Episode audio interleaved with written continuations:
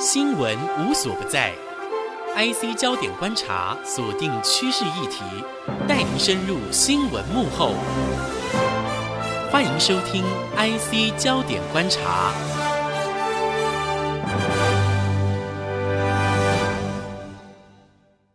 这里是 IC 之音逐客广播 FM 九七点五，欢迎收听 IC 焦点观察，我是顾鸿章。美国新任总统拜登于美国当地时间一月二十号在首府哥伦比亚特区正式就职。不过，由于先前在一月六号国会认证总统大选投票结果时发生暴动事件，激进的川普支持者冲进国会大厦内，一度占领国会议事厅，并且造成五人死亡的重大冲突。加上近日还有情报显示，一月二十号美国总统就职当天，不只有在哥伦比亚特区，还有各州的州议会。都可能会有类似的攻击事件，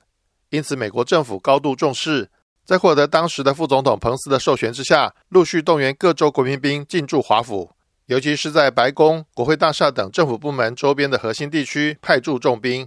架起巨马跟围篱，拉起铁丝网等等，搭配华府的警力层层保护。原本截至一月十五号，只调派了一万五千名的国民兵，但随后各州加派进驻华府的兵力持续增加到两万五千名。美国总统就职典礼的维安计划还把整个哥伦比亚特区划分为红区跟绿区。红区也就是政府核心区，至于绿区就是华府居民居住生活的区域。只要是没有相关工作证件的人员都不能进入红区。此外，为了防止有川普的狂热支持者在国民兵内部发动攻击，美国联邦调查局 FBI 也进行背景调查，逐一过滤派驻华府的所有国民兵是否有激进的政治倾向。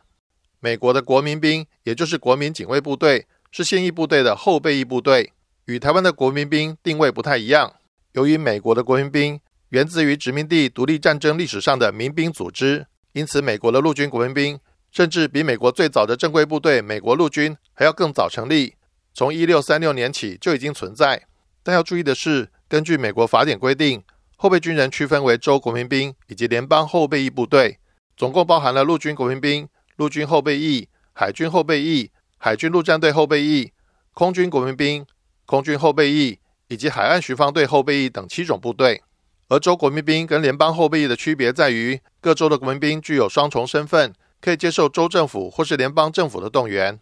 而且，州国民兵的编装与正规部队类似。至于后备役的部队，只接受联邦政府的动员，他们的编装以勤务支援部队为主。在指挥权方面，各州跟特区的国民兵部队依法在和平时期不受国防部指挥，只接受联邦政府的指导，但指挥权是属于各州州长或者是国民兵指挥官。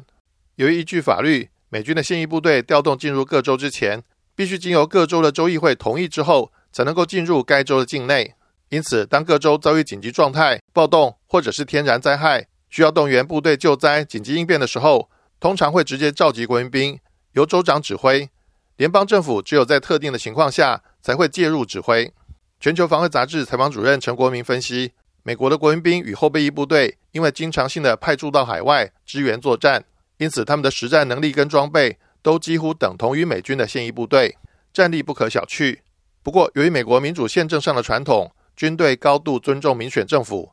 因此军队很少会进驻到民选政府所在的政府单位之内。这次为了防止暴力侵扰美国总统就职、政府交接的重要时刻，动用国民兵进入华府，甚至是国会大楼之内，显示暴力威胁的顾虑升高，的确相当严重。其实哦，美国的军队哈，除了它是年年啊陆海空军还有陆战队哈是呃年年征战之外的，那其实呃军队还有一个目的就是啊内防哦内防突变哦，这个突变的话，其实呃没有想到哈发生在哦美国这种民主国家哈，说真的它不算老牌哈，但是呃至少建国两三百年的，说真的哎怎么会发生这种事情？那呃不管怎么样，反正就是说。现在哈有部分的哈一些川普的粉丝啊，不管是铁粉或是呃真粉或假粉都没有关系哈，就是说爱国的知识人士哈对哈美国的选举哈不满意哈，然后他们啊借由哈这种暴力的举措呢哈啊不管是占占有哈公家的单位啊，比如说国会大厦啦，或者说其他呃公务部，甚至哈呃有些暴徒哈会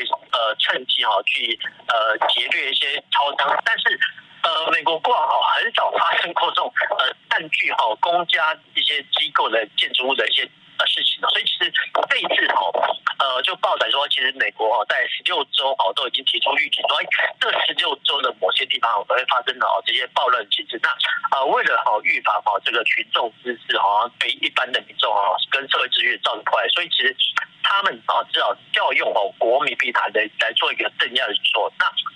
我们要这样来看，其实，呃，美国一个传统就是说，军队好不会好进入哦，呃，相关的城镇，因为他们是明智的哈。那如果说了哈，调用军队哈进入哈，呃，民呃民。民众元所选出来的城市，说真的，这表示局势很紧张。那我们现阶段看到说，其实这个局势哦，确实是呃，美国哈建国来说从来没有发生过哦。所以其实我们啊，有些人会说啊，怎么这些国民兵啊，怎么就地哈睡在那个国会大厦？那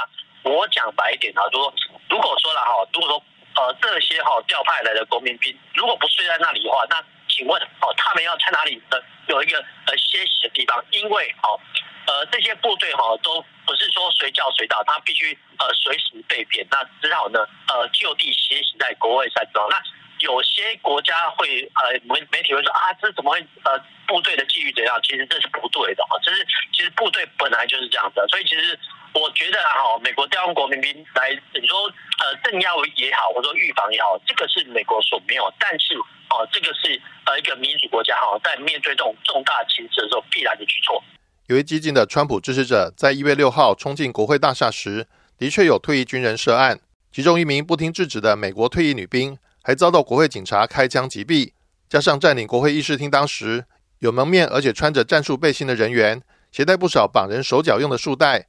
疑似准备挟持国会议员，不免令人担心是否有特种部队背景的退役军人会在这次的总统就职典礼上动手。陈国民分析，的确没有办法排除这种可能性。不过，现役部队的职责所在，必须保卫新任总统跟副总统等人的安全，将会断然采取行动，阻止这些挟持或者是扰乱的暴力事件。国民兵当中也有类似特战部队的紧急应变小组，防止挟持人质的事件发生。加上联邦调查局、国安局等单位的合作，有事前充分的准备，拜登就职典礼的维安工作应该是滴水不漏的。我们这样来看，在报载哈，就搞出来好像有部分的一些退役人员哦，或者是说特战单位哦，他们呃可能会好用他们好军中的所学技巧啊，来作为一个包围啊，说包围中包围国会大厦啦，或是说哈要劫持一些政要的举措。那我我只能这样说哈，那。部队的话哈，其实现役跟退役哦，它是有区别的。那现役部队呢，其实它当然是哦对付敌人或是敌国哦，这个是毋庸置疑的。但是哦，但是呢，呃，这些哈呃一些退役的官兵哦，他把他在军队中所学到的特殊技能哈，用在哈这个说民事暴乱上，说真的还真的没有办法打。但是这个就会造成哦跟现役部队的对立。不过哦，不过哈，就是现役部队因为他的职责所在哈。或者说，不管是呃维持治安啊，或是说呃协助好州政府，或者说华盛顿特区的警力哦去做一个警戒的话，其实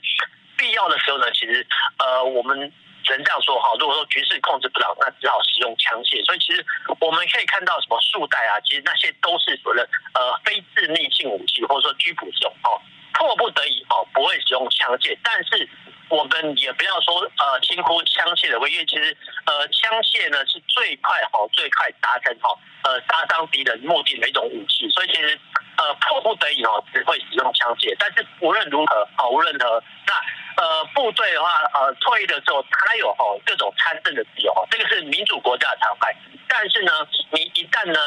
违反了哈或是违反了社会的相关。法令，或是说呃一些秩序的话，其实呃该怎么办就怎么办。那这个时候呢，哈，我们可以像说，呃，我们看到前阵子好不是呃闯入国会大厦吗？有呃一名到四名的一些。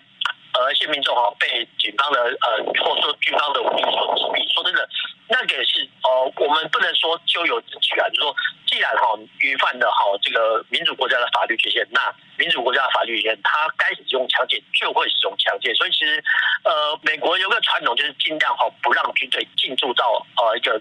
城镇当中，那现在呢已经进驻了，表示呃情况很严重，然后必要的时候他们会使用枪械。那呃树袋的介绍，或者说其他拘禁的设施的介绍，只是说哈呃让媒体了解说，哎其实呃应该说哈潜在许多有这种举动，那呃不管是美国军警或国民，也都会有做好相关的准备。那必要的时候他会动枪。在美国遭受 COVID-19 疫情严重冲击，造成人命跟经济上严重的双重打击。拜登上台之后，对外关系与国家战略是否萧规曹随，会有多少的决策会跟着川普留下的政治遗绪，仍然有待观察。